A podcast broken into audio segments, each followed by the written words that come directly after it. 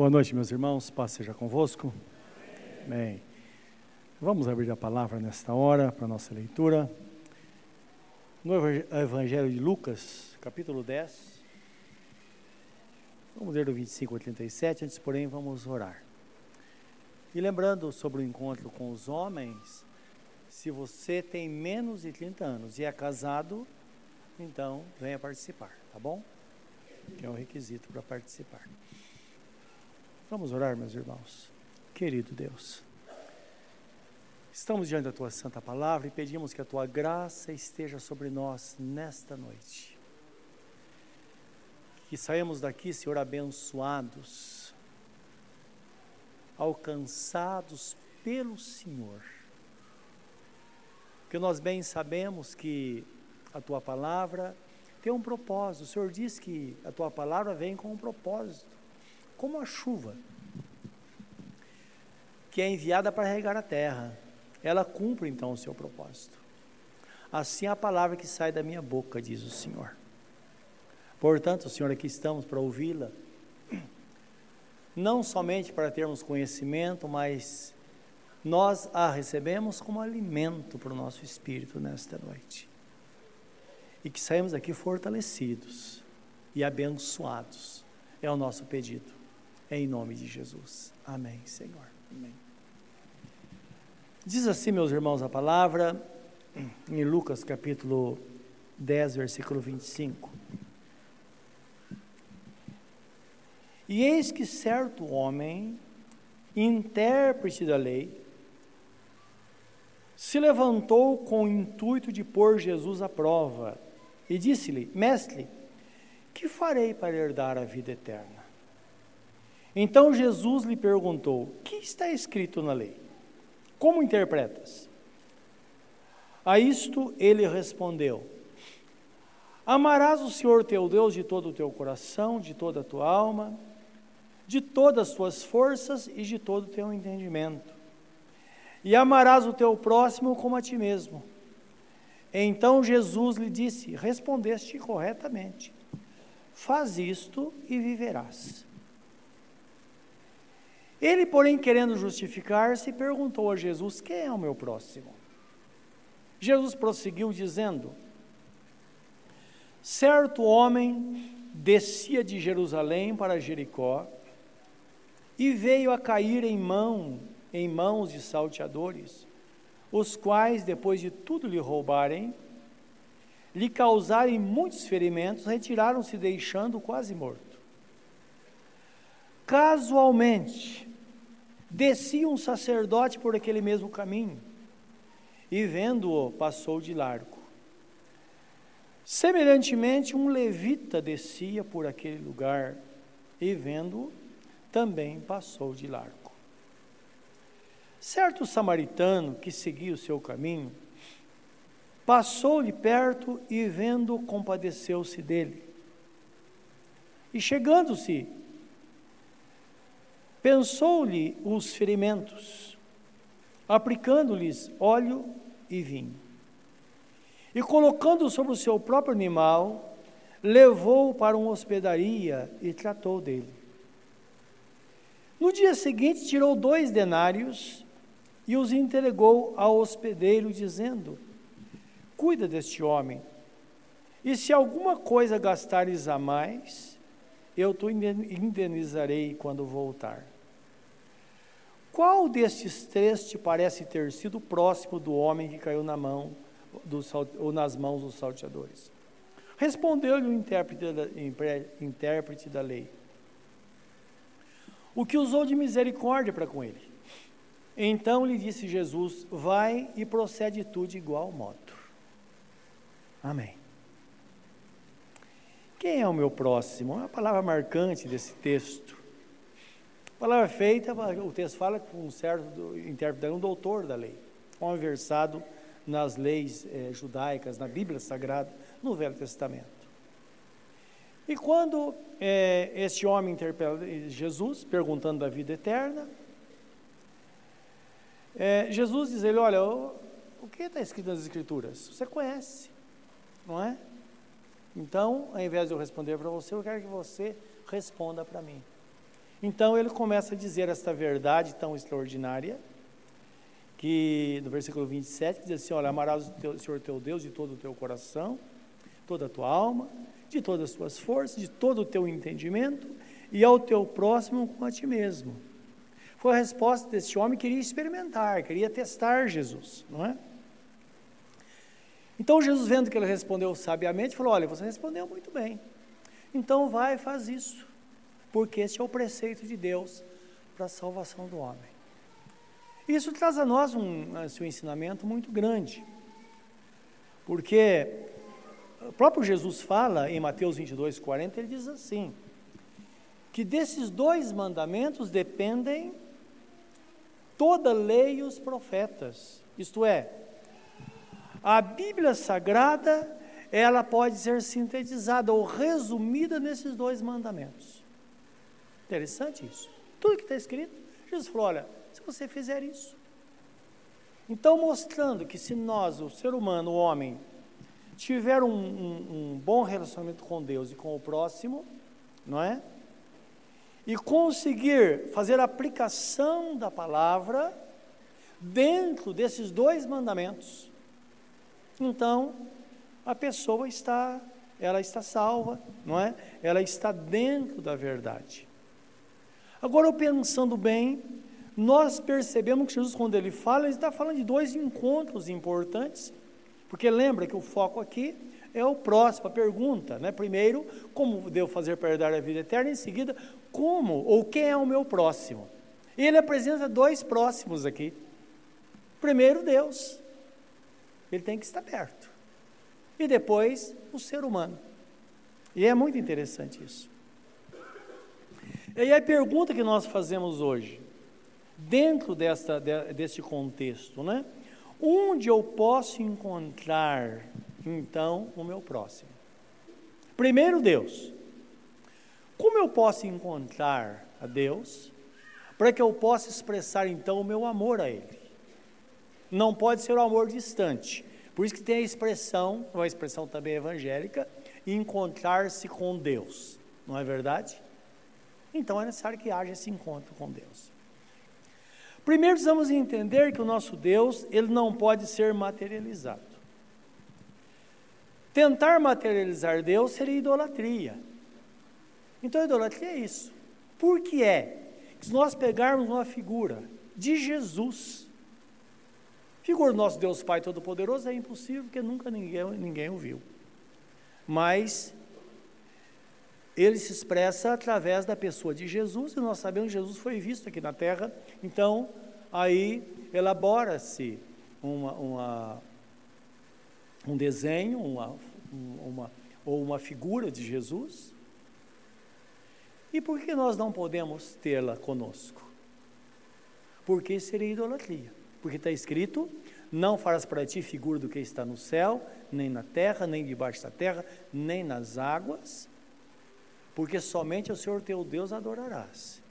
E essa adoração, Jesus fala que a adoração, Deus deve ser adorado em espírito e em verdade, porque ninguém nunca ouviu e ninguém pode vê-lo. Então, quando fala nós, Deus Pai Todo-Poderoso, a pessoa de Jesus, nós temos uma ideia mas nós vamos adorá-lo em espírito e em verdade. Né? Isso é importante. João 4, 24 ele diz: Importa que seus adoradores o adorem em espírito e em verdade. E ele fala isso à mulher samaritana, que chega para Jesus e faz para ele: onde eu devo adorar? Nossos pais dizem que é aqui em Samaria, ela era samaritana. Então tinha um monte em Samaria. Mas os judeus dizem que é no monte em Jerusalém, que é o Monte Moriá, onde está localizado o templo, ou estava localizado o templo. E agora, onde adorar? Jesus diz: mulher, vem a hora e já chegou, em que o lugar de adoração não é nem em Samaria nem em Jerusalém, porque Deus é espírito, importa que seus adoradores o adorem em espírito e em verdade. E é muito interessante isso, porque nós sabemos que até hoje os crentes têm um certo apego pelo monte, não é verdade? Ah, você foi ao monte orar? Já foi? Eu não vejo ninguém perguntando, você já foi no vale orar? Por que no monte? Por que no vale? Onde está Deus? Os irmãos estão entendendo?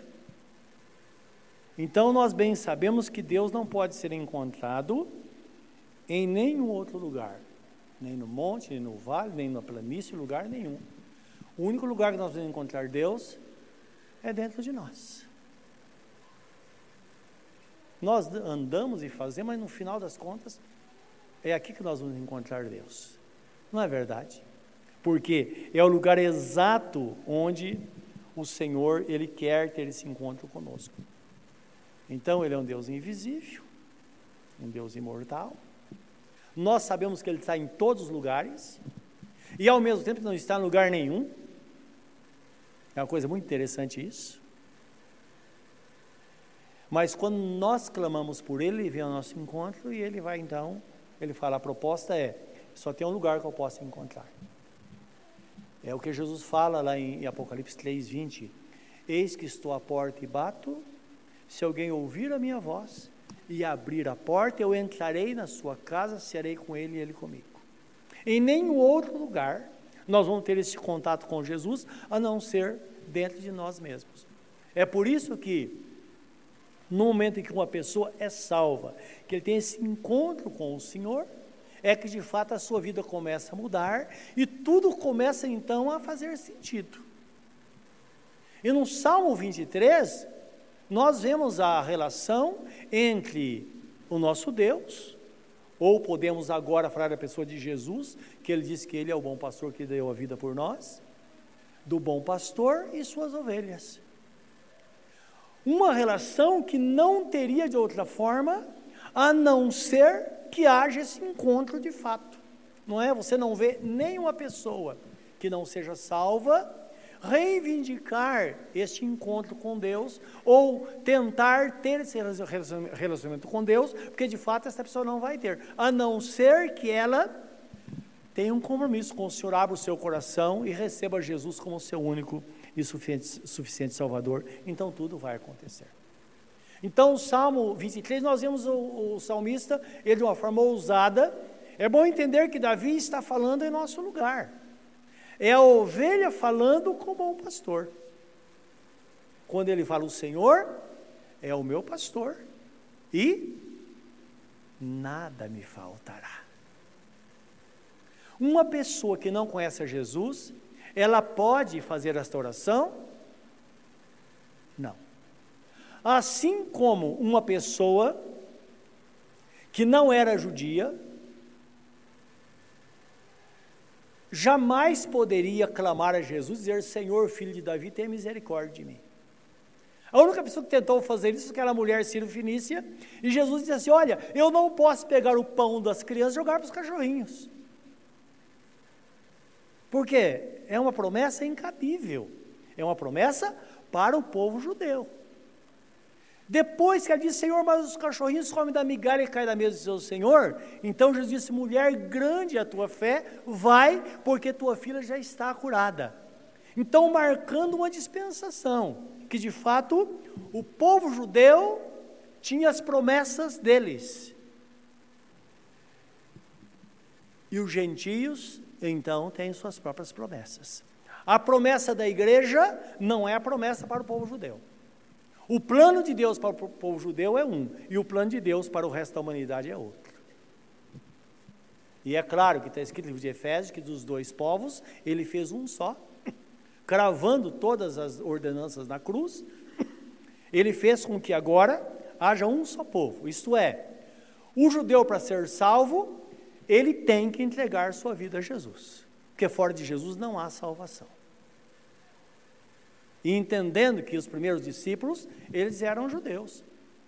Então, Flávio José, que foi um historiador, ele foi contemporâneo de, dos discípulos lá, dos apóstolos, porque ele era amigo de, de, do Marechal Tito, que destruiu Jerusalém no ano 70. Então, ele foi quem profetizou que de fato ia acontecer essa invasão em Jerusalém. E ele profetizou que aquele que o Marechal Tito seria o imperador. Então ele escreve dizendo que na invasão no ano 70, quando Jerusalém foi destruída, 100 mil crentes habitavam em Jerusalém ou em Israel, ou naquela região. E nenhum deles foi morto. Os crentes não. Lembra que Jesus dizia: se você está sobre o telhado, não desça para pegar o que está em casa. Lembra dessa palavra? Está falando da, da, da, destruição que ia acontecer. E eles, claro, aprenderam muito bem a lição. E ele disse que todos foram salvos. Então é interessante isso. E é importante para nós hoje, porque a igreja, hoje, uma parte dela se tornou uma igreja judaizante, que coloca práticas que não tem nada a ver com a igreja dentro da igreja. Onde se viu um crente tocar um chofar, dizendo vai trair a presença do Espírito Santo. Isso é pior que isso é uma blasfêmia contra Deus. Não é verdade? Se fosse contextualizar, então ele usaria um berrante, mas como não é apropriado, então isso não pode haver. Arca da Aliança, nem pensar. Que tudo se cumpriu na pessoa bendita de nosso Senhor e Salvador Jesus Cristo. Tudo se cumpriu em Jesus. Então, por isso que o apóstolo Pedro diz: Olha, agora não há salvação em nenhum outro, porque debaixo do céu não existe nenhum outro nome dado entre os homens, através do qual devamos ser salvos. Tanto o judeu quanto o grego, não importa. Judeu sempre é o mundo religioso e grego é o mundo secular. Então não importa, a salvação só vai ter através um encontro real com a pessoa bendita de nosso Senhor Jesus Cristo. Então, este encontro é que vai definir realmente essa proximidade, que é chamada de próximo. E bendita esta pessoa que tem Jesus como seu próximo. Porque quando ele clamar, Jesus vai estar ali para socorrer. Então é por isso que Jesus ousadamente ele fala, olha, a Bíblia depende desses dois mandamentos. Então, a relação com Deus é primordial, como é igualmente primordial a relação que nós temos com o nosso próximo. Então, e quem é o nosso próximo? Onde ele está? Onde está aquela pessoa, meus irmãos, ou quem será aquela pessoa que precisa de um gesto de amor nosso ou então aquela pessoa que vai fazer um gesto de amor para conosco, onde ela está? É o que Jesus fala, não é? O que o mandamento de fato revela, não é? Então fala da importância desta relação. Então, onde está aquela pessoa que vai estar perto na angústia? Porque quando está bem, está tudo bem, nós nem precisamos de ninguém, não é verdade? Agora, quem vai ser aquele anjo de Deus? que vai nos socorrer naquele momento. Então, nós podemos ser essa pessoa, ou alguém poderá essa pessoa ser essa pessoa quando nós estivermos em angústia. No domingo eu estava conversando com nossos irmãos, que ele é médico e trabalha, faz residência no Hospital das Clínicas. Eu estava falando de, um, de, uma situação muito difícil, que, de atender pessoas, coisas assim. Ele disse, olha, eu estava saindo do trabalho, já estava saindo fora do hospital. Ele falou, de repente eu vi um carro parado, uma pessoa deitada no banco de trás, e eu pensei que estava todo mundo angustiado, e eu cheguei, ele falou, eu fui até o carro, ele falou, não sei, eu tive, eu, eu precisava fazer aquilo, e perguntei o que estava acontecendo. E me disseram, olha, disseram que não, tem, não estão atendendo, pediram para procurar outro hospital. Ele disse, não, mas não pode que é um caso urgente. E mandou que eles voltassem, e ele me disse, uma hora depois, aquela pessoa estava passando por uma cirurgia. Se ele tivesse saído do hospital, ele teria morrido. Os irmãos estão entendendo? Então, Deus, ele, é isso que ele está falando. Às vezes, uma decisão de uma pessoa pode definir, de fato, o nosso futuro. Nós vimos um testemunho aqui, é interessante, da, da criança, no, geração criança, não é? Vocês ouviram muito bem? Olha como Deus faz. Como Deus faz. Às vezes, uma pessoa que, chegada deste irmão, membro de igreja, da nossa igreja, irmão de fé, Talvez nunca houve uma situação onde pudesse haver o que houve. Dizer, olha, dá seu currículo que eu vou levar lá. Não é verdade? Olha o que Deus faz. Isso, meus irmãos, é para nos ensinar. É para mostrar, está vendo? Então é mostrar o nosso papel como crentes na vida dos nossos irmãos e também o papel deles na nossa vida. Agora, nós percebemos que o texto não fala dos irmãos, não é? Porque, na verdade, é bem claro que aquele homem estava passando, ele, ele, ele foi é, é, roubado, está passando aquela, por aquela situação, e diz que passou um sacerdote, já tinha cumprido o turno dele, então é interessante entender isso. Ele estava indo de Jerusalém para Jericó, então ele já tinha estado no templo. O levita também, então ele estava indo do templo para Jericó. Agora, tudo tem um sentido muito grande. É, é, Jericó significa cidade do prazer. Então lá ficavam as casas de veraneio, por exemplo, de Herodes, aquelas pessoas grandes que governavam, ficavam em Jericó. E também essas pessoas extremamente religiosas estavam indo para em direção a, a Jericó, indo para descansar. Eles podiam até se contaminar. É claro que a lei dizia: olha, se porventura você tocar em qualquer pessoa que ela esteja impura, uma pessoa ferida, coisa assim, então é importante entender. Você vai ter que oferecer um sacrifício para a purificação dos seus pecados e você vai se tornar imundo até a tarde. Agora ele podia, porque ele já tinha cumprido o turno dele no, no, no templo, ele podia tocar e depois se purificar para voltar no próximo dia para exercer o seu ministério no templo, que era o ritual judaico. Só que ele passou, o texto fala que ele passou de largo, tanto o sacerdote quanto o levita. E depois fala de um samaritano. Quem era o samaritano? Vamos pensar hoje, que é muito interessante isso, viu, meus irmãos? Pensar hoje nos palestinos, o povo judeu e os palestinos. Os palestinos não são demônios. São pessoas por quem Jesus deu a vida. Equivalente a um samaritano da época. E o, o judeu dizia que o, o, que o bom judeu deveria amaldiçoar o samaritano pelo menos uma vez por dia. Os irmãos estão entendendo? Então é bom nós tomarmos cuidado, de repente nós estamos na mesma situação. Não é verdade? E é interessante isso. E muitas vezes até com o intuito de ter uma igreja pura. E nós rejeitamos as pessoas menos favorecidas, pessoas que não têm a mesma fé que nós, por exemplo, ou pessoas que estão escravizadas pelo pecado, e você sabe, você pode pensar em quem você quiser, ou no que você quiser. Então lembra, nós somos a luz do mundo e o sal da terra.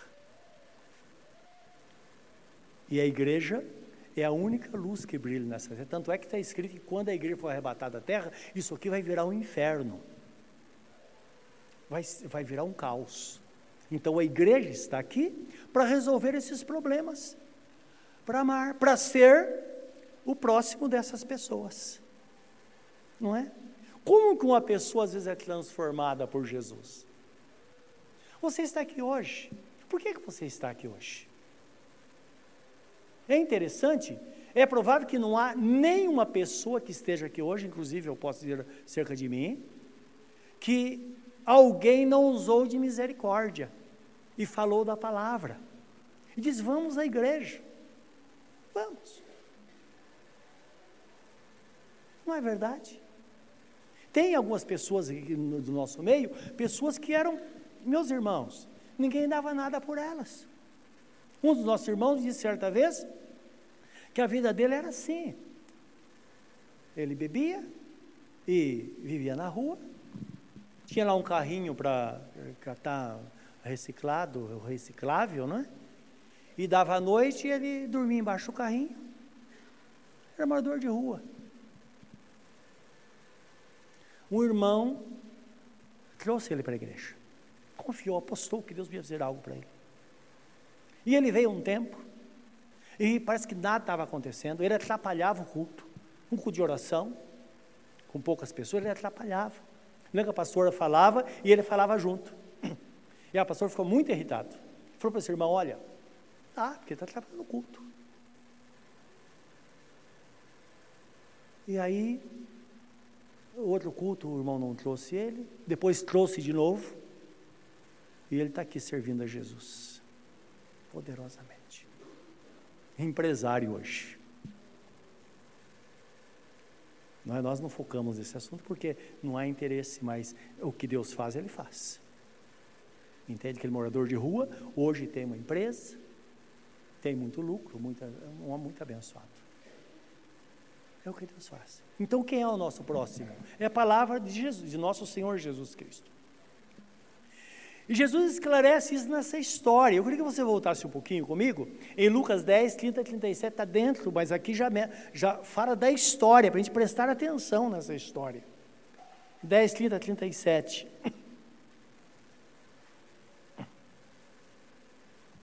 Então, quando ele pergunta, Jesus conta uma história para ele. É interessante isso, né?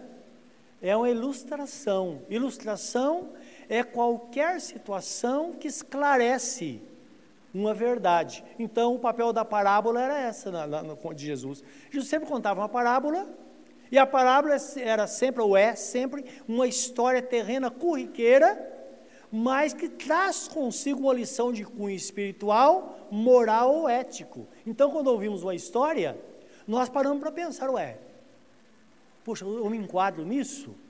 O que devo fazer para que eu me enquadre nisso? Então Jesus conta essa história e fala: olha, certo homem descia de Jerusalém para Jericó e veio a cair em mãos de salteadores, os quais, depois de tudo lhe roubarem, e lhe causarem muitos ferimentos, retiraram-se, deixando semi-morto.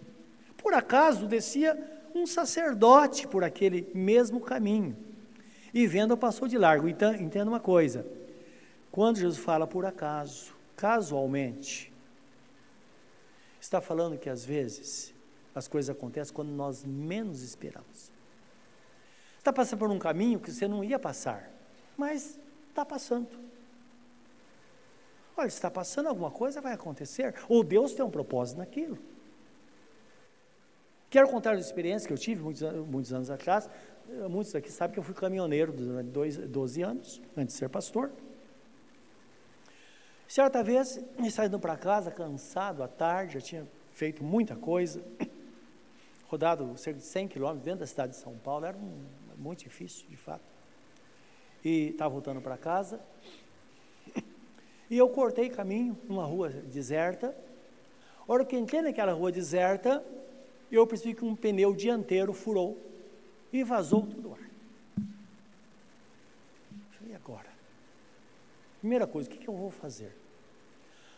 E quando eu vou olhar o pneu que eu olho, eu estava na frente de uma borracharia, uma portinha, e eu vi lá um rapaz com, mexendo com os pneus. Falei, Jesus, o senhor é, não é possível, o senhor tem alguma coisa. Alguma coisa, o senhor quer que eu faça alguma coisa. E é claro, chamei ele, começamos a conversar, e ele consertando o pneu, e eu, já fui direto, né? Eu falei, não é, não, não, nem precisei fazer rodeio, não é? Falei, você é salvo, você conhece Jesus? Comecei a falar com ele, meus irmãos, ele foi à igreja na mesma semana, se converteu e se tornou um homem de Deus. Pensa num homem de Deus que amava irmão Pedro, uma benção, benção de Deus. É o que Deus faz. Então precisamos entender. Então, casualmente, por acaso aconteceu algo agora, Deus age assim, não é? Às vezes nós fugimos da nossa rotina sem perceber, mas Deus está ali para fazer realmente com que aquilo venha redundar, venha, venha é, trazer como resultado o benefício para alguém. Então fala casualmente. Semelhantemente, isso é também da mesma forma, por acaso, talvez não era o caminho dele, um levita descia por aquele lugar e vendo também, passou de largo. Aí vem o samaritano, não é? Então o samaritano que seguiu o seu caminho, passou perto foi dar uma olhada no que estava acontecendo, ele viu, e o texto fala que ele se compadeceu. E chegando, curou os seus ferimentos ali, como ele podia na hora, só que viu que não era suficiente, ele disse que ele, que ele é, levou este homem para, para uma hospedaria, provavelmente para um, lá para um, para um posto de saúde, alguma coisa assim, não é? Dia seguinte, tirou dois denários e os entregou ao hospedeiro, dizendo: Olha, cuida deste homem, e se alguma coisa gastares a mais, eu te pagarei quando voltar. E aí Jesus simplesmente pergunta: Escuta, qual dos três, para você, qual desses três te parece ter sido próximo do homem que caiu nas mãos dos salteadores? Claro, não há dúvida. Tanto é que imediatamente ele respondeu: Olha, é claro que aquele usou de misericórdia. Ele disse: Então vai faz o mesmo. É só isso. Segue esse caminho, porque você estará, de fato, na presença de Deus. Você quer saber da salvação? É muito interessante isso, porque às vezes nós pensamos na Bíblia, como é, nós vamos conhecer toda a Bíblia, colocar tudo em prática, aquilo que está escrito. Nós não conseguimos. Mas se nós fizermos o que Jesus Cristo disse, fica muito mais fácil. Por isso que João, o apóstolo, diz assim: os mandamentos do Senhor não são pesados. Porque a relação com Deus requer dependência. Não é? Dependência. Dependência total de Deus. Entender quem nós somos de fato e quem é Deus. Então nós descobrimos de fato nós dependemos dele e precisamos dele. A relação com o próximo, Jesus mesmo disse que podemos é, interpretar dessa forma ou descobrir de fato desta forma, não é se estou na vontade de Deus ou não. Ele disse: quando nós fazemos para o próximo o que, o que nós gostaríamos que fizesse conosco. Então, qualquer situação com, com as pessoas, o que, que eu quero fazer? Eu faço o que eu quero que faça comigo. Simples assim. Ah, mas olha, eu não sou tão exigente, comigo pode ser assim. Então seja igual. Mas é dentro do critério, é interessante isso, que o crivo é nós que apresentamos. É dentro do critério, o julgamento está em nossas mãos. Então, como eu vejo a vida? O que eu quero para a minha vida é o que eu quero para o próximo. Então, se está caído, vai passar e não fazer nada. Quem gostaria que se fizesse assim? Então, desta forma, nós estaremos cumprindo os dois mandamentos que foram estabelecidos por Deus, não é? Então, aqui, quem é o nosso próximo? Onde ele se encontra? Ora, ele pode estar em qualquer lugar. Qualquer lugar pode estar o nosso próximo. É interessante que ele pode estar em casa, não é verdade? Mas às vezes não. Às vezes não. Tem pessoas, às vezes, que estão passando um momento de angústia dentro de casa e ninguém se importa. Não é verdade?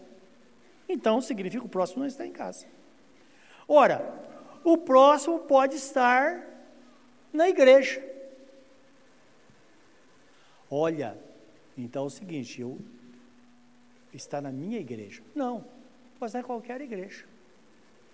É interessante que o mesmo Espírito que habita em nós, Espírito Santo habita no nosso irmão em qualquer lugar. Tanto é, onde nós estivermos, se nós encontrarmos um crente, nós logo descobrimos que ele é crente, não é verdade? E é claro, aí vem aquele princípio: Fazei o bem a todos, mas principalmente aos domésticos da fé. Então, primeiro família, igreja e aí o mundo. Mas às vezes se inverte. Porque de repente nós vamos ser o próximo de alguém, alguém vai ser o nosso próximo, talvez lá no trabalho. Não é? O que aconteceu hoje. Que aquela pessoa que não tinha nenhuma relação com esse irmão, falou: não, eu vou eu vou, talvez tenha passado por isso alguma época na vida, eu vou levar o currículo dele e vou conseguir um emprego para ele. Eu fico imaginando, né, irmão Alexandre, qual a consideração que ele vai ter por esse irmão que fez isso. Não é verdade? Então, é isso que nos ensina a Bíblia Sagrada. Então, pode estar no trabalho. Pode ser um vizinho também. O próximo pode ser um vizinho. E em todas as áreas existem critérios, critérios de relacionamento. Não é? Então, se em casa nós não temos um bom relacionamento, é provável que o nosso próximo vai, eh, a gente não encontre em casa. Então depende disso. Se tiver bom relacionamento na igreja, é bem provável que o próximo também não esteja ali. Porque cá entre nós, às vezes tem pessoas, irmão em Cristo, ele ele pega um currículo, ele não leva para a empresa, porque ele sabe que se ele levar, ele pode perder o emprego dele. Porque esse irmão é infiel. Não é verdade? Ele fala, eu não posso comprometer meu emprego. Eu tenho minha família, tenho filhos, e eu sei que esse camarada, ele, ele não, não é bom. Ele entra lá, daqui a pouco qualquer problema, leva, leva, leva a empresa na justiça, vai todo mundo para a rua. Então é importante entender isso. É a forma, o critério estabelecido na nossa vida. Existe uma passagem bíblica, meus irmãos, que Eliseu multiplica o azeite da viúva, estão lembrados disso? E qual foi o critério? Eliseu falou assim: olha, Eliseu que fez, é, o Eliseu chegou para a mulher e falou: olha, faz o seguinte, pede vasilhas emprestadas. Vai na vizinhança, pede. E diz que ela emprestou muita coisa, muitos baldes, muito. E aí ele falou: agora fecha a porta e vai enchendo esses baldes de azeite. Então disse que foi tanto azeite que ela vendeu, pagou toda a dívida e ainda sobrou para ela sobreviver.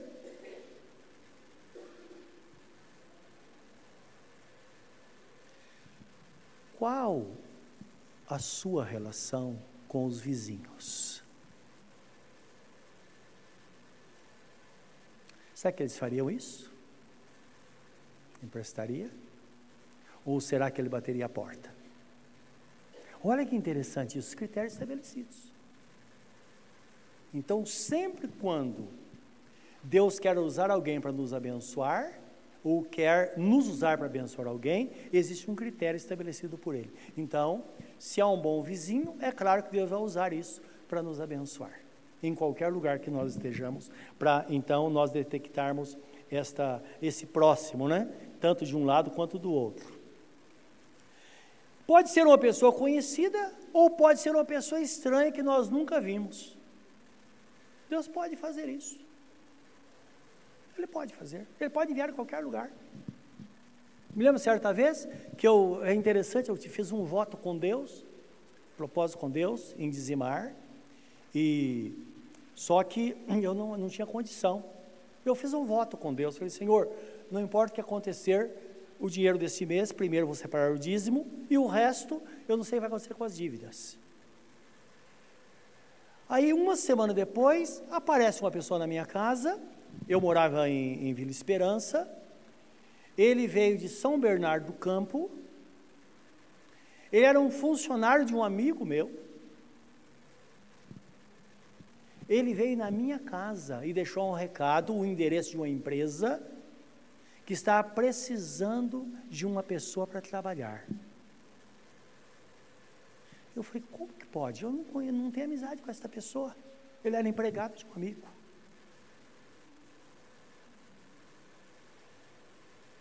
Aí procurei saber no outro dia, é, o patrão dele mandou que ele viesse, mas também eu não tinha muita amizade com ele. E eu consegui um emprego nesta empresa, meus irmãos. Interessante, uma semana depois, o meu salário foi exatamente o dobro do que eu ganhava na primeira empresa. Para poder cumprir aquele voto que eu fiz com Deus, Deus precisava fazer um milagre. E para fazer o um milagre, Ele enviou um estranho na minha casa, num domingo, para dar o endereço de uma empresa que estava precisando de uma pessoa. Dá para entender isso? Ele pode fazer isso? Claro, tanto que fez, não é? Então ele pode fazer isso. Então não há limite para a operação de Deus quando nós entendemos isso. Mas como encontrá-lo? Não é? Isto é, o que fazer quando nós encontrarmos esse próximo ou formos encontrados por ele? Olha interessante, coisa interessante diz o texto. Primeiro, precisamos ter compaixão. Então diz que o samaritano, que aquele samaritano teve compaixão da pessoa que foi é, roubada. Teve compaixão. Sem compaixão nós não fazemos absolutamente nada. É quando nós olhamos para uma pessoa e dizemos, puxa vida, eu tenho que fazer isso por ela eu tenho compaixão. Em segundo lugar, ele curou as suas feridas. Isso é os primeiros socorros. Então entenda que às vezes quando uma pessoa está em dificuldade, às vezes precisa ter o primeiro socorro, alguma coisa tem que ser feita. Jesus falou assim: olha, Jesus não, Tiago fala assim: se você encontrar uma pessoa necessitada, não adianta botar a mão na cabeça dela e dizer Deus te abençoe, vai em paz. Você não pode fazer isso. Primeiro, vê se ela está com fome. Se está com fome, dá algo para ela comer. Depois se abençoa. Então está falando exatamente disso.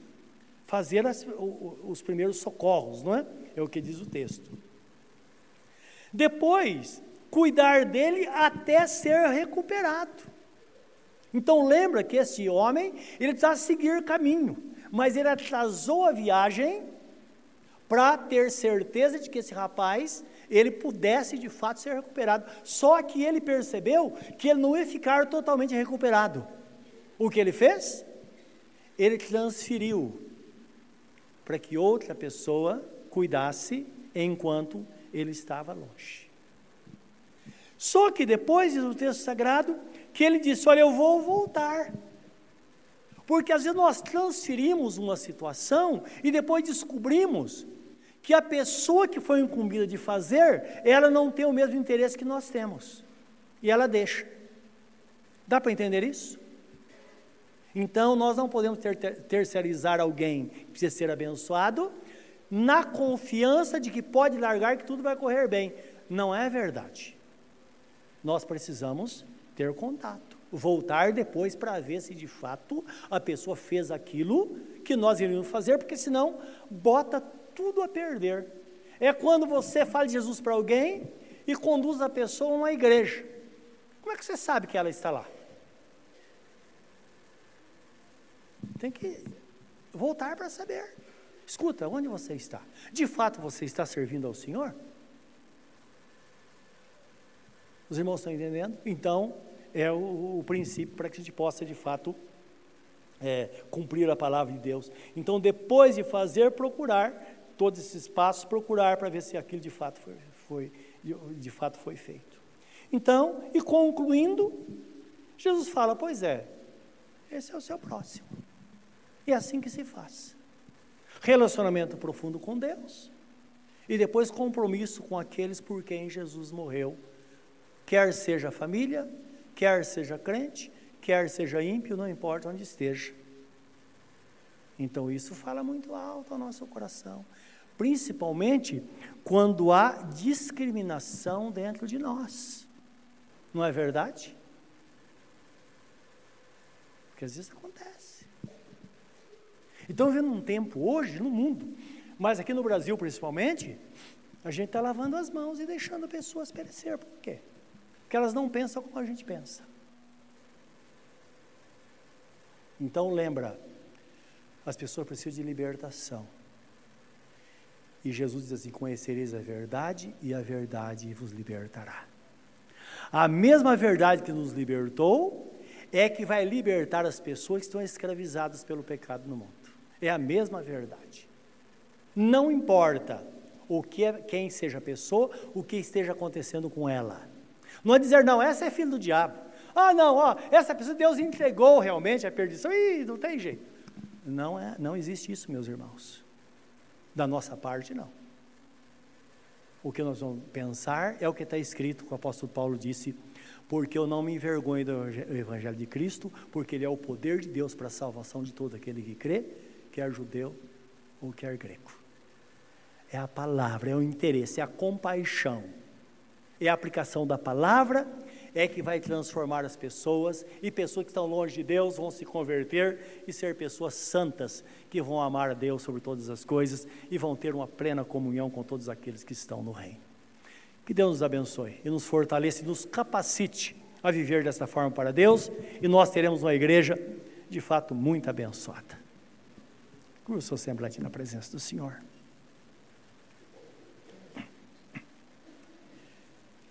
Querido Deus, nesta noite podemos dizer que descobrimos quem é o nosso próximo. Primeiro, o Senhor, que tem a primazia em nossa vida. Depois, todos aqueles por quem Jesus morreu. Em qualquer lugar. A tua palavra nos foi dada, a tua verdade para trazer libertação. E o Senhor disse: se o Filho vos libertar, verdadeiramente sereis livres. Esta é a garantia que nós temos. E podemos aplicar tua palavra sem medo, que de fato o resultado virá. Foi assim conosco, Senhor. Foi assim comigo e com todos quantos ou tantos quantos estão na tua presença. E assim será com aqueles que estão no mundo, Senhor. Assim será. Ó oh Deus, que nesta noite saímos daqui imbuídos deste sentimento sentimento de compaixão para com aqueles que estão perdidos. E eu sei que a nossa vida terá uma nova história, Senhor. E a tua igreja vai brilhar como a luz, como está escrito. Vós sois luzeiros deste mundo. E que assim seja, Pai, nesta jornada, no nome santo e bendito de Jesus Cristo. E nós reivindicamos a nós, ó Deus, esta confiança, este desejo e este dever. E eu tenho certeza que nós poderemos ser bênção, Senhor, na vida daqueles que precisam ser salvos. É o que nós desejamos hoje, no nome de Jesus. Amém, Senhor.